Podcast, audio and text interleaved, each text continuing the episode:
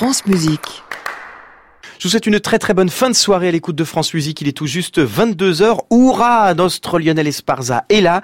Et pour les couches tard qui ont dîné un peu tôt, c'est l'heure de grignoter un petit Lefebvre utile en compagnie du Classic Club. Bonsoir Lionel. Bonsoir Clément Rochefort, votre prochain concert demain 20h, ce sera musique ancienne. Voilà, musique des Amériques. Comme tout à l'heure, hein, Voilà. avec la Chiméra qui est un superbe ensemble et qu'on adore d'ailleurs. À demain. À demain.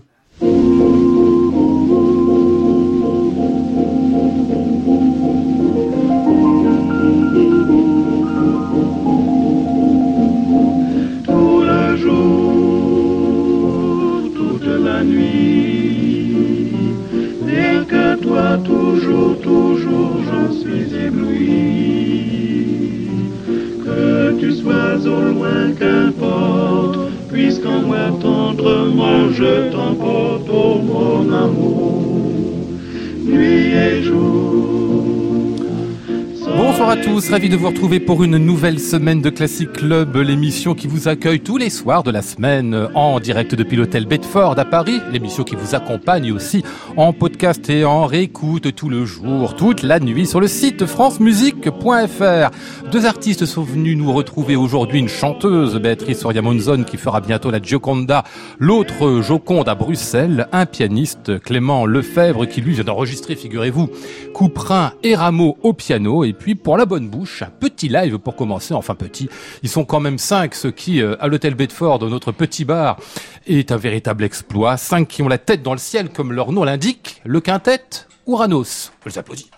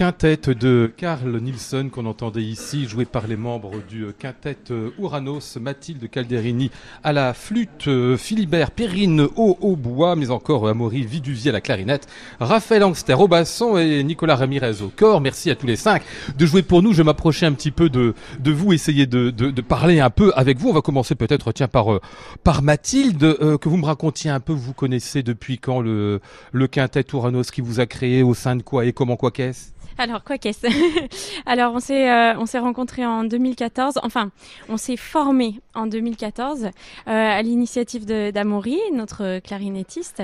Euh, on se connaissait déjà tous depuis très longtemps. On était déjà tous amis et on avait déjà joué ensemble individuellement au conservatoire, etc. Mais voilà, on s'est formé et on est rentré en résidence à la Fondation Saint-Ger-Polignac en 2014. Donc maintenant, ça fait c'est notre cinquième année ensemble. A permis de, de, de bien travailler justement. Alors, euh, euh, Amaury, euh, dites-moi pourquoi le nom de Uranos, si je dis pas de bêtises, le... ah c'est pas vous qui devez répondre à ça, qui doit répondre à cette question. Il fait une drôle de tête. Par rapport au sujet Uranos, c'est vous qui l'avez choisi, Raphaël? non, mais en fait, euh, c'est parce que c'est toujours une question un peu, euh, un peu ardue quand on nous demande euh, comment on a trouvé notre nom. Je pense que pour beaucoup d'ensembles, c'est le cas parce que c'est pas toujours évident de se trouver un nom qui nous rassemble tous, qui sonne bien et qui évoque des choses, voilà, qui nous plaisent à tous et qui peuvent parler aux auditeurs. et, voilà, donc c'est toujours une question un peu piège parce que comment est-ce qu'on choisit un nom? Voilà, il faudrait une émission entière consacrée à ça. Celui-ci, pardon, je, je le signale, comme c'est un dieu grec, enfin originaire, hein, c'est le dieu du le dieu du ciel qui s'accouple avec Gaïa pour créer tous les autres dieux, en fait. Hein, donc c'est c'est quand même, vous avez une idée des, des, des origines de l'humanité. C'est ça. Bah en fait c'est plutôt, euh, c'est oui c'est ça. C'est c'est-à-dire que Gaïa était à la fois sa maman et, euh, et sa femme. Donc ça commence bien déjà. Mais ça on le savait pas quand on a choisi le nom. Voilà, on l'a découvert après. Euh, non, pour rester plus sérieux, oui effectivement c'est le dieu euh, des, cieux. Et puis évidemment nous il y a quelque chose à voir avec les vents puisqu'on est tous- les cinq euh, instrumentistes à vent. Et, évidemment qui dit cieux dit vent. Et peut-être vo- voilà on a, cherché on va dire à évoquer une espèce de notion de grandeur qui n'est pas notre grandeur personnelle mais plutôt la grandeur du répertoire qu'on joue et de, cette formation qu'on adore et qu'on a décidé de, montrer le plus possible. Donc voilà, c'est une grandeur qui est, qui est euh, symbolique plus que qui nous représente nous-mêmes en tant que musiciens. Je retiens une formule faste quand même, hein, euh, qui dit cieux dit vent. Ça c'est beau ça, hein, ça c'est un truc qu'on écrit dans un, je sais pas quelque part. Le, disque donc, le vôtre, il est paru euh, il y a peu. c'est le premier que vous faites, euh, Amaury, de l'ensemble Uranos, celui qui vient de paraître chez Nomade?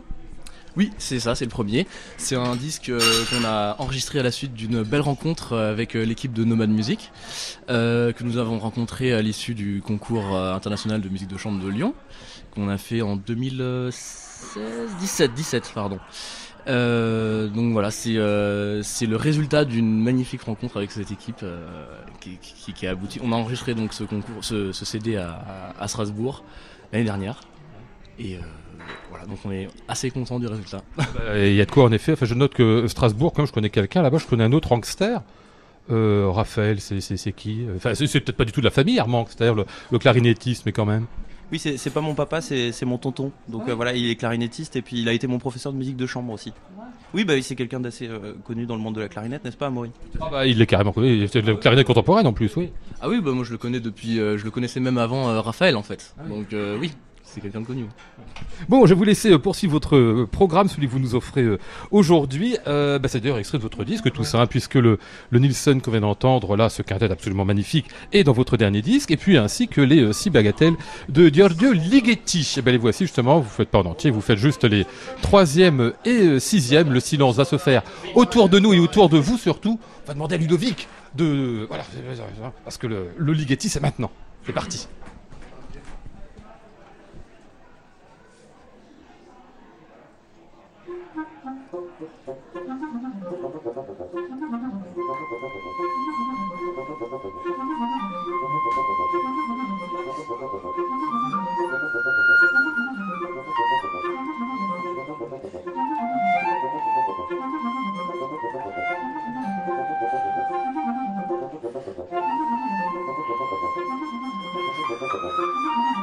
Gracias.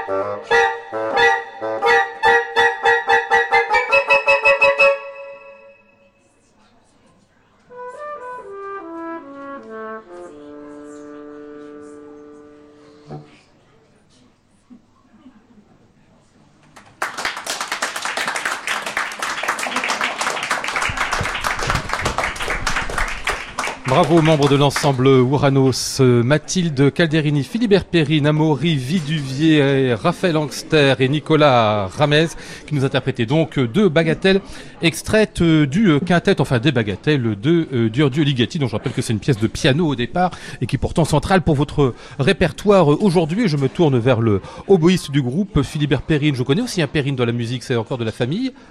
Alors c'est probablement mon frère euh, Thibaut Perrine qui est à la fois compositeur, arrangeur et, et, euh, et très bon musicien.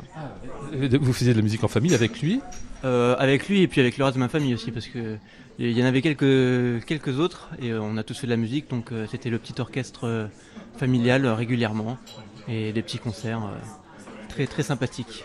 Vous avez changé de famille avec un quintet, c'est comme un quatuor à cordes, c'est une famille névrotique et on s'arrange pour pas se battre Ou c'est plus euh, souple de fonctionnement le quintet avant Alors c'est un fonctionnement toujours euh, très particulier effectivement ne serait-ce que pour euh, concilier nos, nos emplois du temps respectifs.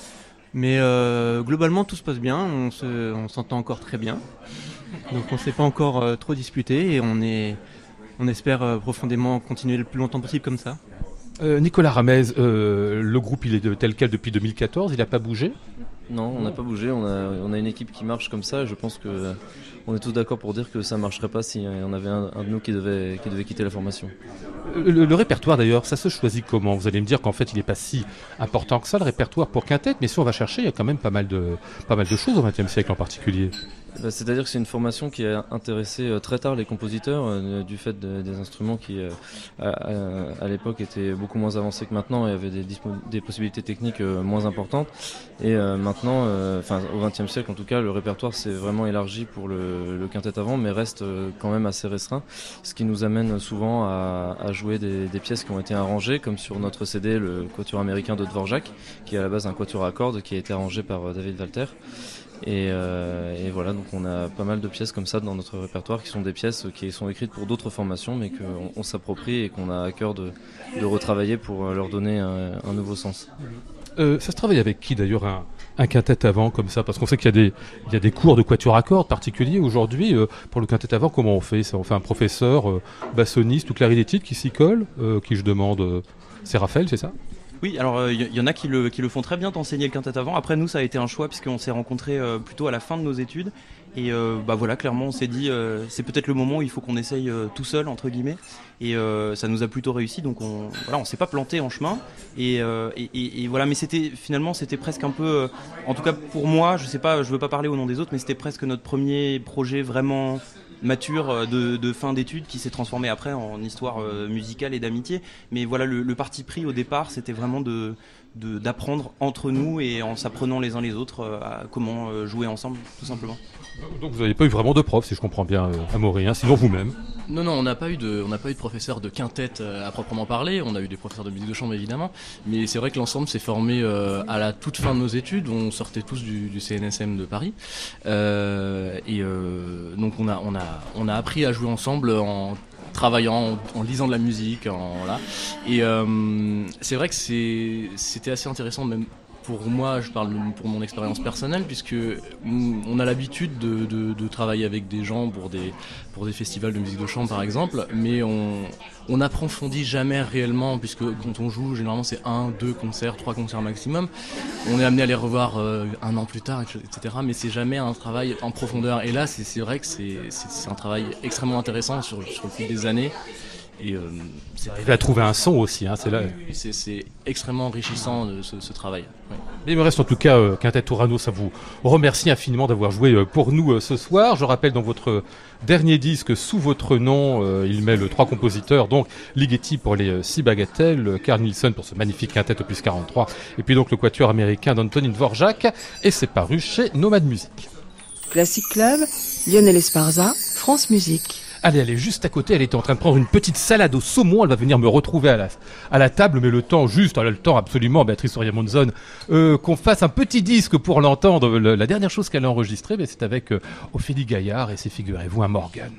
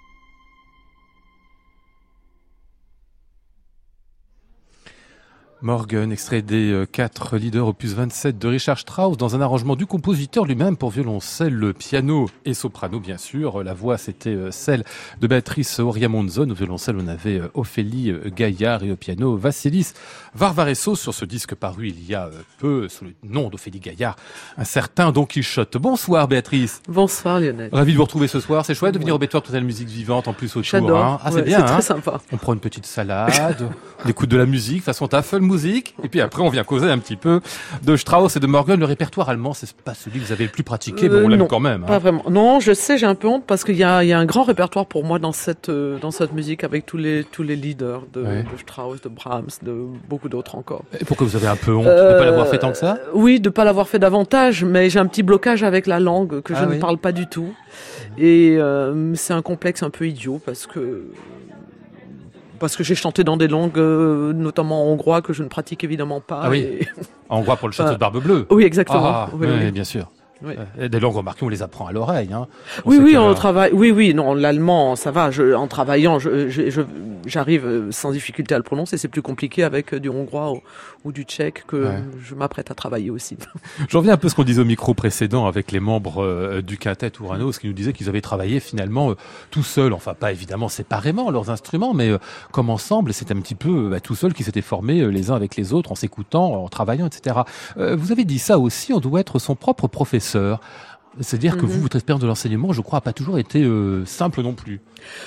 Euh, non, c'est c'est compli- alors, c'est compliqué d'enseigner, ceci dit, puisque moi je commence à enseigner, donc je, Ouais. je sais de quoi il s'agit, et, euh, et c'est et c'est compliqué d'être un d'être un élève parce qu'on a on a besoin de faire confiance euh, au professeur, et en même temps le langage doit être adapté parce que alors moi aujourd'hui en tant que professeur, de temps en temps, parce que je n'enseigne pas de de façon officielle, mais je fais des masterclass, et je, je m'aperçois que je dis parfois des choses à un élève et je dis le contraire à l'autre euh, une demi-heure après parce, parce que le, le problème n'est pas le même, parce qu'on doit adapter son langage, parce que le- pour arriver à un résultat, euh, somme toute euh, similaire, en tout cas dans un beau geste vocal. Mhm. Donc effectivement, moi aussi en tant que chanteuse, j'ai essayé d'être le plus vite autonome, euh, savoir ce que je faisais, même si encore aujourd'hui j'ai un professeur, mais euh, C'est- qui votre professeur et qu'est-ce qu'il vous apprend encore?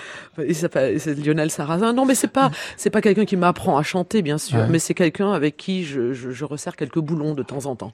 Voilà, c'est plutôt. c'est l'oreille extérieure. Euh, Oui, c'est ça. Et puis c'est une façon de gérer. Des fois, quand je sens que je je suis pas en forme, j'ai j'ai des inquiétudes et cette inquiétude fait que peut-être je vais mal gérer ma voix.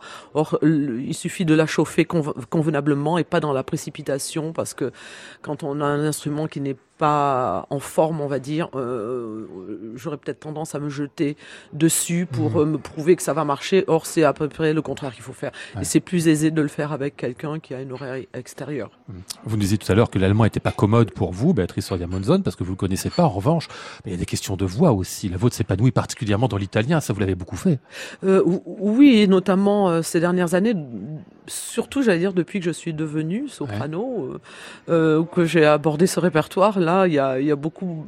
tous- les derniers rôles que j'ai chantés sont en, en italien, effectivement. Ah ouais. En abordant donc le, le soprano, mais en gardant quelque chose de votre couleur, qui reste une couleur sombre aussi. Euh, oui, oui, c'est ce qui, ce qui fait la spécificité de, du soprano dramatique, finalement, Mhm. que je pense être euh, aujourd'hui. Mais en fait, euh, je dis aujourd'hui, mais je crois que finalement, euh, euh, je l'ai toujours été, mais que pendant très longtemps, j'ai chanté mezzo. Alors que ma voix, de façon tellement évidente aujourd'hui, se déploie vers, vers l'aigu. Alors tout le monde me dit c'est curieux parce qu'en avançant en âge, Normalement, c'est euh, l'inverse. c'est l'inverse qui se passe.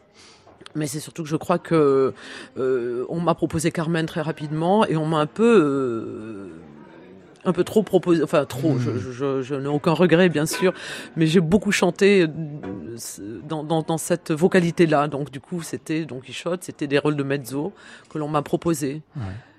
Et ça fait 25 ans que vous la chantez, Carmen, en plus. Hein Donc ça Ah fixe oui, bien oui, quand même. hein. 93 la première. Eh oui, c'est ça, oui, euh, oui, ouais, la Pourquoi la voix est montée comme ça? Ça Elle est montée toute seule? C'est vous qui l'avez désirée Qui vous a dit un Moi, jour? j'ai- travaillé dans ce sens, c'est-à-dire que c'est une logique de proposition que l'on m'a faite, parce que, euh, ceci dit, très vite, j'ai chanté des rôles qui sont un peu à cheval. Euh, Jeune, j'ai chanté aussi Damnation de Faust, qui, qui est Mhm. aussi chanté par des, des sopranos. Euh, j'ai chanté Didon, euh, et puis Cavalleria Rusticana, et après Cavalleria, j'ai chanté Le Cid. Donc tout ça, petit à petit, c'est pas comme ça un jour du jour au lendemain que j'ai chanté, je me suis mise à chanter Tosca, mais c'est euh, c'est par étapes que- que ça s'est fait. Après, ça a été avec évidemment euh, un immense travail. L'italien, on va y venir justement avec la Gioconda euh, de Ponchielli, opéra Mhm. fort rare, ma foi, mais qui fait partie, on peut dire, du, du grand opéra italien. Vous le Oui. ferez à partir du euh, 29, 29. janvier euh, au Théâtre Royal de la Monnaie à Bruxelles. Il y aura neuf représentations jusqu'au 12 février.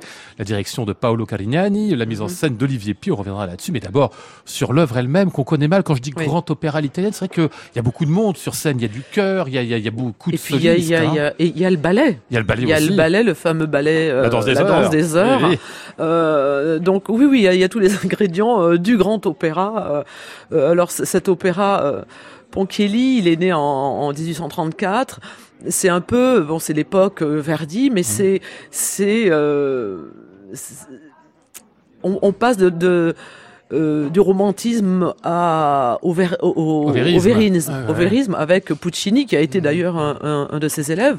Donc euh, on est là avec Ponchielli, il a, il a composé une dizaine d'opéras et finalement c'est le seul qui reste euh, Mhm. connu et même s'il est peu joué, c'est ça reste quand même le plus connu. On, dit que c'est un, peu à cause de la faiblesse des livrets.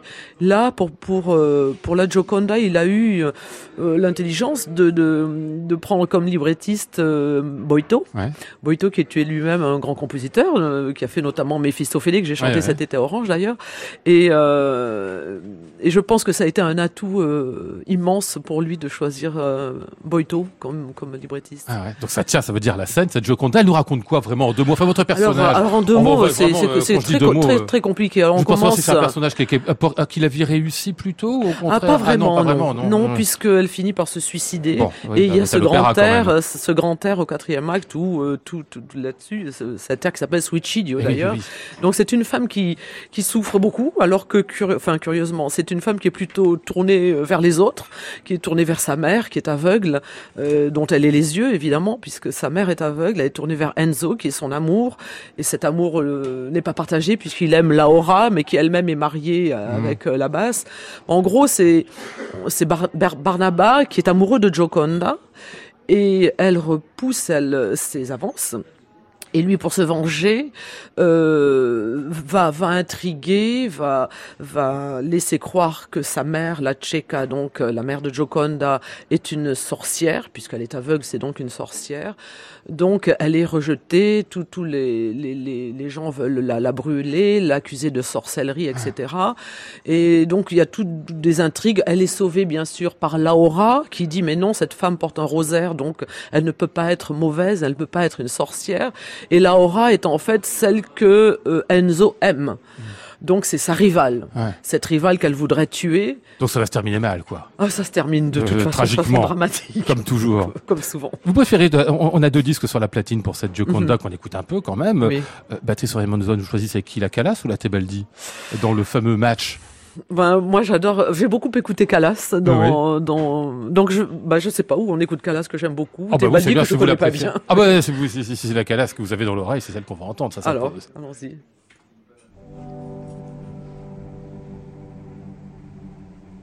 Amen.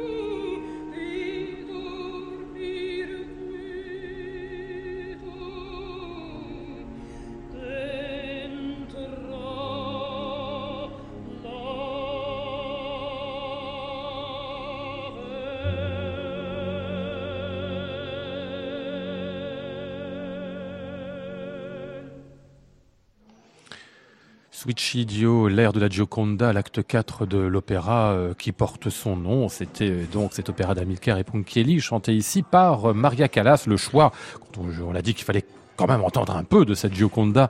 Le choix donc de Béatrice Soria Monzon qui reprendra pour une nouvelle production du Théâtre Royal de la Monnaie de Bruxelles cette Gioconda à partir du 29 janvier pour neuf représentations. La Callas, vous faites partie des chanteuses qui ont le, le fantasme Callas, Béatrice? Euh, non, euh, fantasme, non, je sais pas ce que vous entendez par là. Non, l'admiration, en Calas, Ouais. oui, bien sûr. Fantasme euh, de d'être, de l'imiter, de la copier, non, Non. pas du tout, non. Parce qu'on sait que certaines chanteuses Bah, ont ça quand même, hein. enfin on peut Ah oui, l'avoir, non bah c'est drôlement prétentieux, parce que enfin, pour ma part, je sais que j'y arriverai jamais. Et puis c'est pas tellement le but. Enfin, c'est déjà compliqué d'être soi-même, donc euh, non, je vais, je vais essayer d'être moi-même. Au lieu de j'ai un autre, une Non, autre. mais s'en inspirer, bien sûr. Écoutez, oui. euh, oui, évidemment. Euh, le chef d'orchestre, c'est Paolo Carignani, Oui. qui est un grand spécialiste du répertoire italien. C'est pas Tout la première fait. fois que vous le rencontrez Non, hein je crois que la toute première fois, c'était à Berlin il y a oh, quelques années dans, euh, dans. Et il y a deux ans dans Macbeth, Ouais. euh, que, j'avais- que déjà le théâtre de la Monnaie m'avait offert. En- encore un cadeau magnifique. Euh, voilà, qui était une prise de rôle également. Il n'y a pas seulement le chant dans la vie, euh, Patrice Soria Monzon. Il y a où on habite, euh, à Agen, on doit tout dire. Hein. On Oui, peut le dire, loin, c'est pas pas loin- en plus. pas hein. loin d'Agen, Pas oui. loin d'Agen. Et, et- et des chênes, il paraît que vous plantez des chênes. Truffier, parce que je Comment plantais ça, des chênes, euh, des chênes, euh, ils se plantent tout seuls. Des truffiers, ils se plantent pas tout seuls. Ah, Ouais, j'ai planté ça dans le jardin, c'est ça? Oui, enfin un grand jardin, oui. Sur un hectare, oui, j'ai planté Ah euh, oui. quatre- 400 chênes truffiers. 400 Oui. Mais attendez, mais vous les avez plantés avec vos petites mains comme ça? Ah oui, Mais mais remarquez, oui, ils sont petits quand on les plante, suis-je bête Oui, oui, bien sûr, font oui, pas parce que 3 moi, je vois tout de suite un euh, chêne non, énorme, Non, non. non, non, ils sont petits, mais c'est quand même du boulot. Ah, 400 Mais ça, vous voulez faire un élevage Enfin, une culture Je sais pas comment. J'espère. Ah oui On appelle ça de la trufficulture. Ah bon, vous voulez faire enfin, ça vous savez, ça donne pas autant que des pommes ou, des, ou du raisin, malheureusement. Puis il faut avoir un chien ou un cochon, non? Je vais opter pour le chien, d'abord. Ah si ça marche pas, j'essaierai peut-être le cochon, mais je vais d'abord. Mais c'est quoi C'est pour vous amuser ou vraiment euh, vous Euh, faire ça moi, j'avais un, un terrain qui, Ouais. qui faisait pas grand chose, à part des ronces, donc j'en avais un peu marre. Ah ouais. Et donc, j'ai décidé. Alors, tout le monde s'est moqué de moi. Bah non, pourquoi? Et bah si, parce que je suis pas vraiment agricultrice, quoi. Donc, euh, mais on s'est tellement moqué de moi que ça m'a donné encore plus envie de le faire. Donc, je me suis renseigné, la chambre Ah ouais. d'agriculture, tout ça. Oh là là. du coin. C'est une sorte de second métier, quoi, peut-être. Voilà. Vous vous, vous, pendez là. Ouais, c'est non, je, je n'en vivrai pas ça. Ça, par contre, c'est un fantasme de beaucoup de gens. Oh, mais alors, tu dois être très riche si tu vas voir. Non, non, parce que les truffes, c'est compliqué. Ah oui, très compliqué. C'est pour ça que c'est cher. Et oui, oui, bien sûr. Bon, bon, très bien. Je, je- je suis content de savoir quand même que vous avez une autre vie après le après le chant, parce que ça prend comme le chant. Pendant le chant, Pendant, pendant le chant chant, aussi. bah, bah oui. Vous chantez en truffant dans le. En, oui, voilà, en, en tondant. J'ai un beau tracteur aussi. C'est pas vrai. Si, si, je vais tout vous dire. On peut vous voir sur le tracteur? Bah, je vous enverrai une photo. Promis.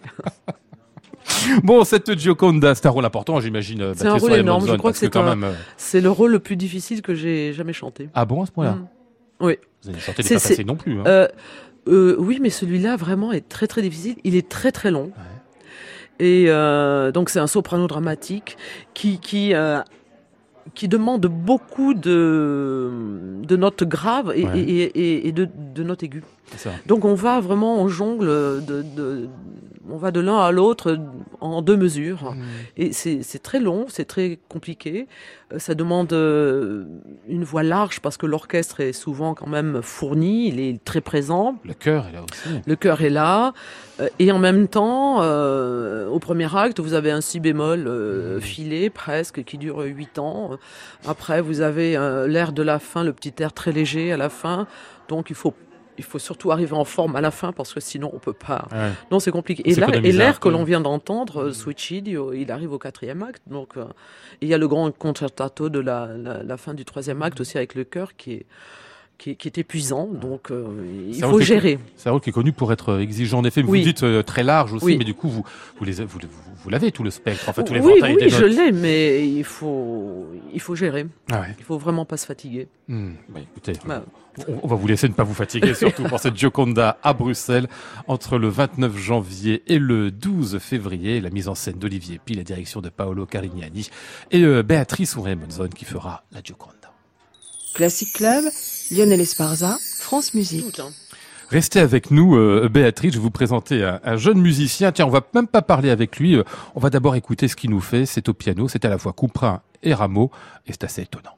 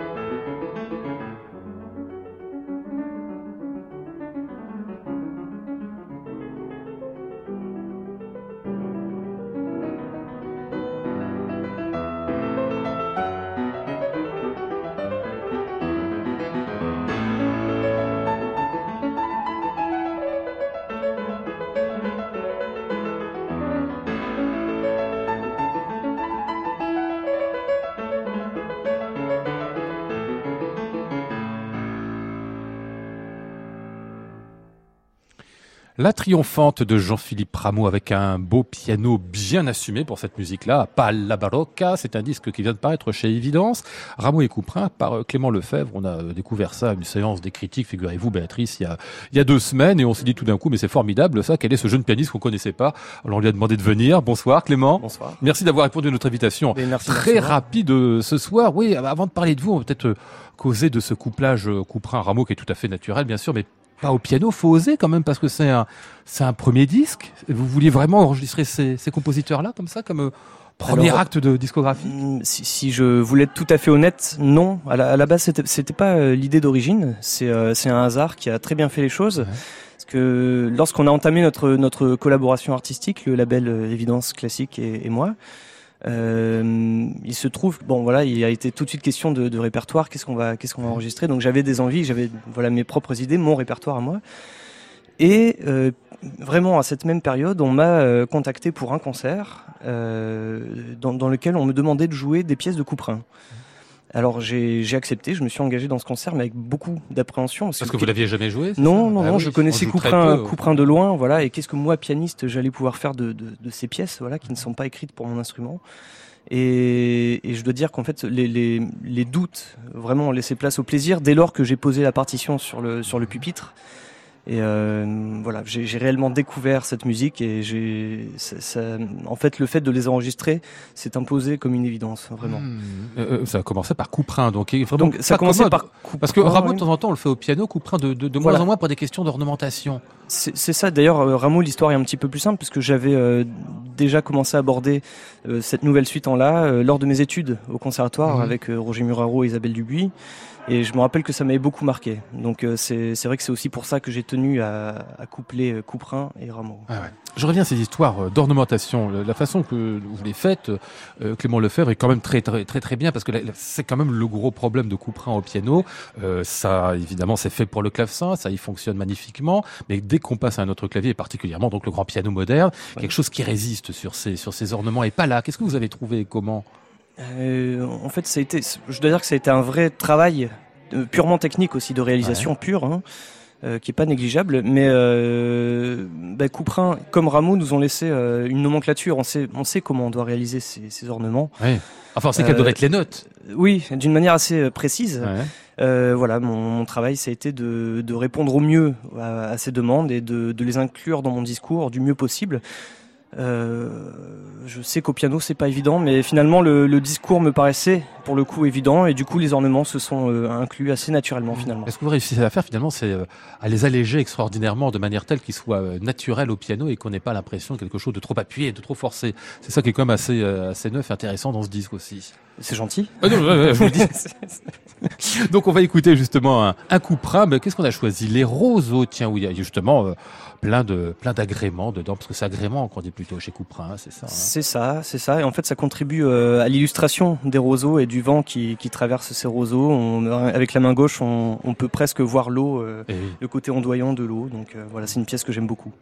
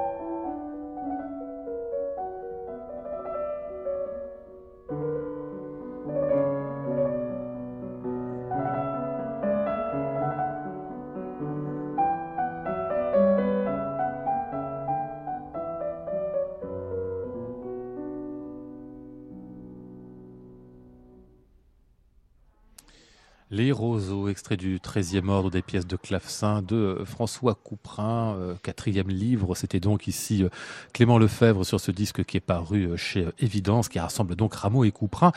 Vous nous racontiez tout à l'heure, vous avez cherché à faire complètement autre chose que le clavecin, évidemment, mais est-ce que vous avez quand même approché un peu l'instrument original et puis les, gens qui le font, Clément?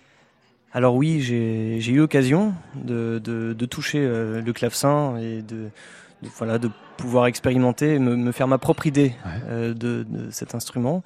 Et, et c'était vraiment intéressant, euh, surtout les sensations digitales que je pouvais ressentir, le, la sensation de plénitude qu'on a, a sous les doigts. De, de sentir cet instrument vibrer en fait avec nous. Ah, parce qu'il vibre beaucoup en fait, plus qu'un piano. Hein. Euh, bah, en fait, surtout dans les registres graves. Mais euh, j'imagine que ça dépend aussi des instruments. J'ai pas une grande expérience de, de, de claveciniste, c'est pas du tout. Mais euh, du coup, c'est vrai que dans un premier temps, ça, ça m'a enrichi, dans mon, dans ça a enrichi mon travail. Mmh. Et, et, et, plus ça allait, plus j'ai décidé, ou alors ça s'est fait de manière inconsciente, je sais pas, mais j'ai décidé de d'oublier de, de, ça pour vraiment adapter euh, l'œuvre au piano et, en, et considérer finalement que c'était des œuvres écrites pour piano, mmh. pour pouvoir euh, faire sonner mon instrument comme je l'entendais mmh. et, euh, et, et, relire quelque part ouais, les, les assumer votre piano à part entière voilà, finalement, sans voilà, garder cette ouais, de souvenir. Parce que parfois, le, les, les, pianistes qui s'approchent de ce répertoire-là, Rameau en particulier, ont tendance à dire bon, il bah, faut retrouver quelque chose du clavecin, donc on joue léger. Euh... Non, oui, oui, mais non, surtout, enfin, surtout pas. Je pense. En plus, là, vous parlez de Rameau.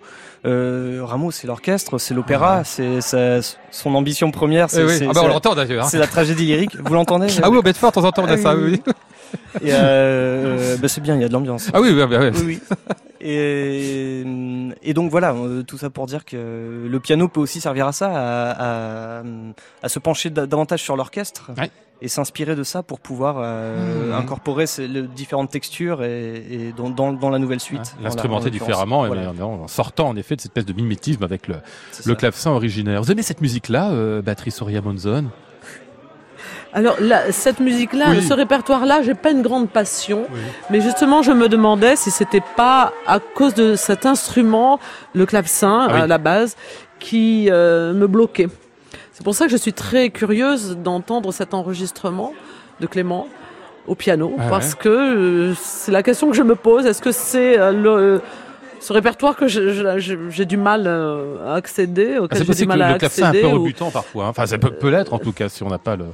Oui, moi, pas le goût de la, de la, de la pas trop de goût quoi. pour ça. Ah, ouais, je comprends. Non, non vraiment pas. Il y a un truc qui me je sais pas. Ça vous arrivé dans la musique baroque d'avoir des, des, des, des continues au clavecin et... ah ben J'évite de chanter cette musique. Ah, à cause de ça Oui. À cause du clavecin euh, Non, mais après, c'est une technique différente. Oui. Alors, le problème dans lyrics, on, enfin, je sais pas, euh, mais on, on, nous met beaucoup dans des tiroirs. Donc, ceux qui sont euh, spécialisés dans le, euh, dans le baroque, ils font du baroque, mmh. etc.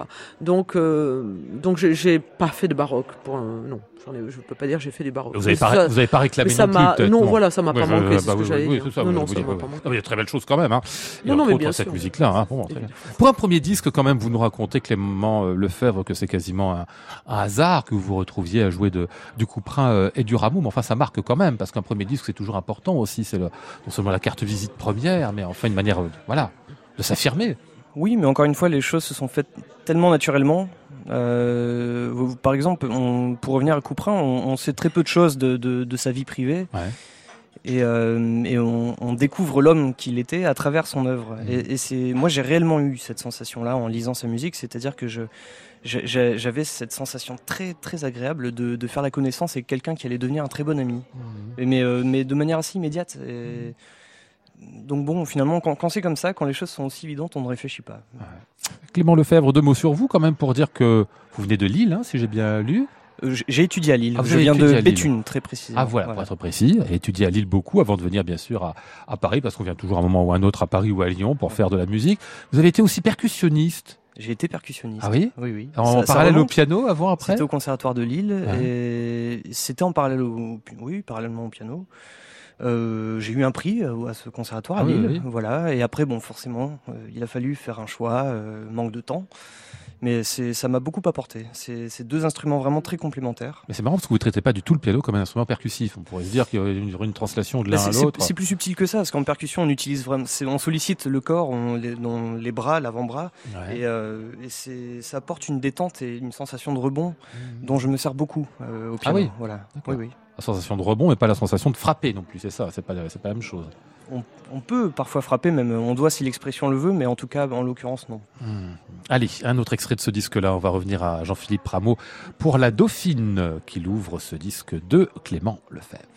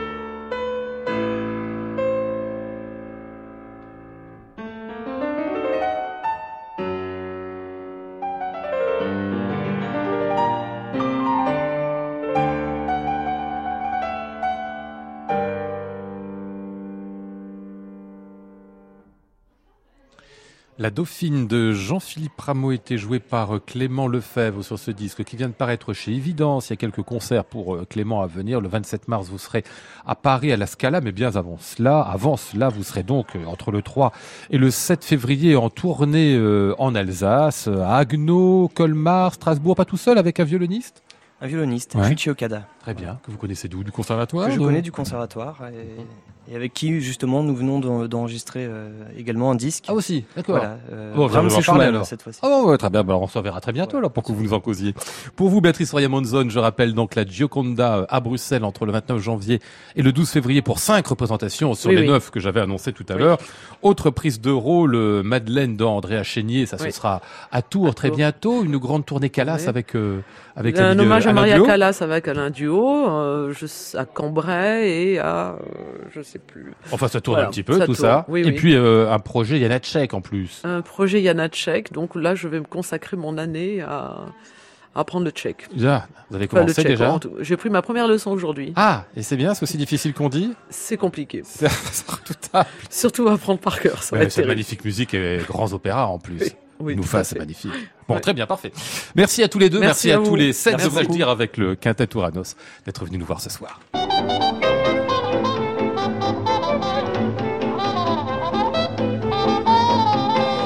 Nous étions aujourd'hui avec Flora Sternadel, Maud Nourri, Antoine Courtin, Georges Otto et Yves Lehor. Voici le ciel peuplé de ces moutons blancs. Voici la mer troublée, spectacle troublant. Je vous retrouve demain sur le titre classique en série. Nous parlerons de la dernière série Philharmonia avec Rose Brandford Griffiths, Clara Bourreau, In Mo Yang et Steve Roger. J'entends la ville qui me dit bonsoir et moi sur le quai de la gare, je dis de mon mieux des mots d'adieu. À réécouter sur francemusique.fr.